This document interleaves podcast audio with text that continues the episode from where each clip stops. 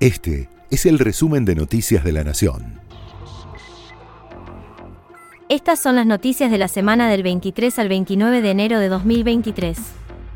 La Fiscalía y la querella pidieron perpetua para los ocho acusados por el asesinato de Fernando Báez Sosa, y los jóvenes pidieron perdón.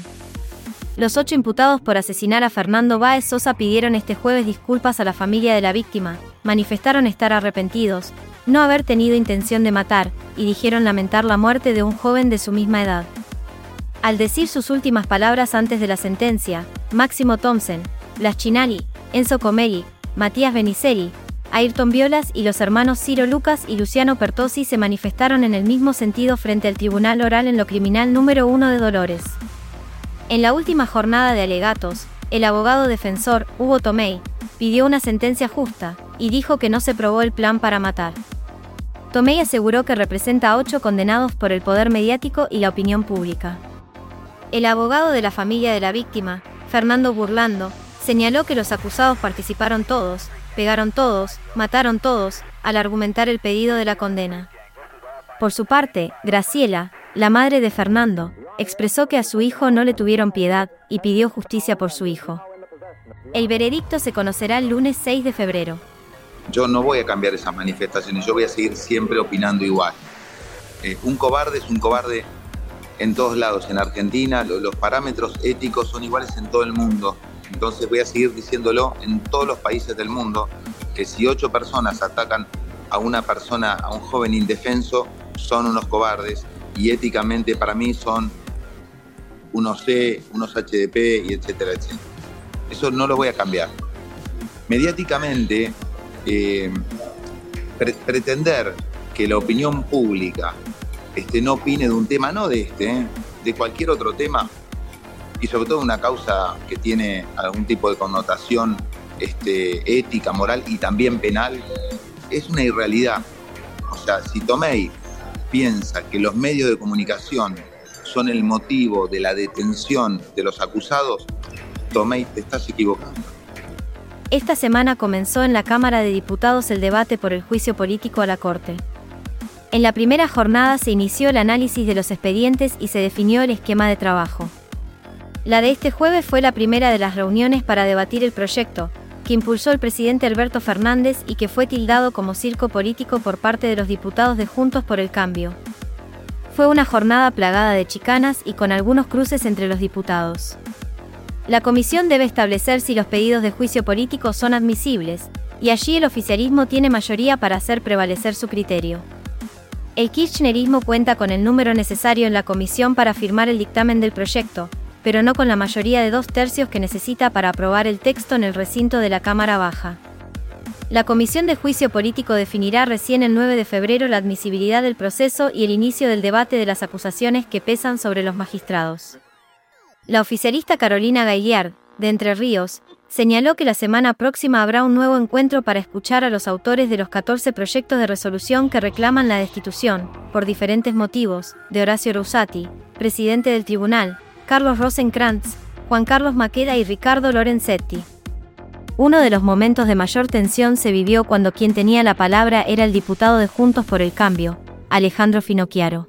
Los 40 años que hoy cumple nuestra democracia recuperada nos instan a defenderlas con todas las fuerzas. Por eso, saquémonos las caretas de una vez por todas, como decía el diputado Yasky que me precedió en el uso de la palabra.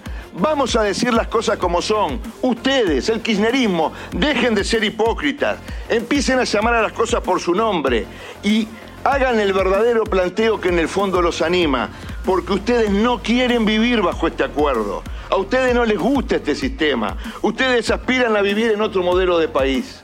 Ustedes, el kirchnerismo, aspiran a vivir en un modelo de país donde no todos seamos iguales ante la ley.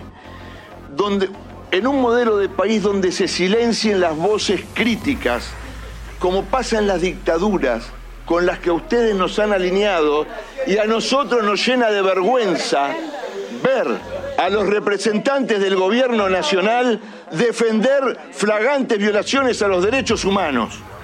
El Senado se prepara para aprobar la ley Lucio, en referencia a Lucio Dupuy, el niño asesinado por su madre y la pareja de ella. El proyecto establece la capacitación permanente sobre derechos de la infancia y violencias contra niñas, niños y adolescentes de todas las personas que trabajan en el Estado, en todas las provincias y municipios del país. El gobierno ya negocia la segunda etapa de precios justos. El acuerdo con valores congelados termina el 28 de febrero. La Secretaría de Comercio apunta a una renovación hasta fines de junio. Este mes detectó más de 30% de faltantes, lo que derivó en un refuerzo de controles y en mayores multas para quienes incumplan. El gobierno prepara beneficios crediticios para los productores afectados por la sequía. El secretario de Agricultura se reunió con las autoridades de la FIP, con la presidenta del Banco Nación y con los técnicos de las entidades que forman parte de la mesa de enlace. Se espera que el gobierno dé detalles de las medidas para los productores afectados por la falta de lluvias la próxima semana, el primero de febrero. Al respecto esto decía Elvio Lausirica, titular de Coninagro.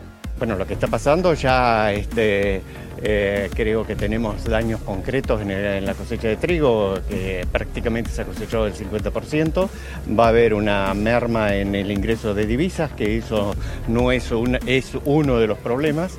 El otro de los problemas es que este, seguramente esto va a afectar en las economías de los pueblos del interior y eh, de acuerdo al mañana llueve 100 milímetros, hay daños que ya son irreversibles, entonces esto ya puede, nos hace este, avisorar una falta de 15 mil millones de dólares este, de pérdidas para el país y para las economías del interior. Se complica la situación de Dani Alves. El futbolista está preso en Barcelona por una denuncia de abuso sexual que efectuó una joven de 23 años. Ahora una amiga de la denunciante contó a los investigadores que el jugador la manoseó y le puso la mano en sus partes íntimas sin su consentimiento. Alves ya dio tres versiones distintas de lo sucedido y contrató a un nuevo abogado. La Copa América 2024 se jugará en Estados Unidos con selecciones de Conmebol y CONCACAF. Se disputará en esa nación a mediados del 2024, con los 10 países de Sudamérica habituales, a los que se sumarán, en calidad de invitados, los seis mejores equipos de CONCACAF, la federación que organizará el Mundial 2026. Las seis selecciones de la CONCACAF que jugarán se clasificarán por intermedio de la Liga de Naciones CONCACAF 2023-2024. Este acuerdo estratégico también contempla la invitación de selecciones femeninas al certamen de CONCACAF, y un dato sobresaliente es que habrá un nuevo torneo de clubes. Este será un fin de semana cargado de partidos con la vuelta de la liga profesional. La máxima categoría del fútbol argentino dio por iniciado el nuevo torneo. Hoy por la tarde Independiente tendrá el debut oficial de su nuevo director técnico, Leandro Estilitano, cuando visite a Talleres en Córdoba, a las 7 y 15. Por la noche, otro técnico que dará el puntapié inicial a su mandato es Martín de Michelis, quien conducirá a River en su visita a Central Córdoba de Santiago del Estero. Mañana, Racing, que viene de ganar la Supercopa en Arabia, recibe a Belgrano de Córdoba. Y Boca cerrará la jornada del domingo enfrentándose a Atlético Tucumán en la Bombonera. Este fue el resumen de Noticias de la Nación.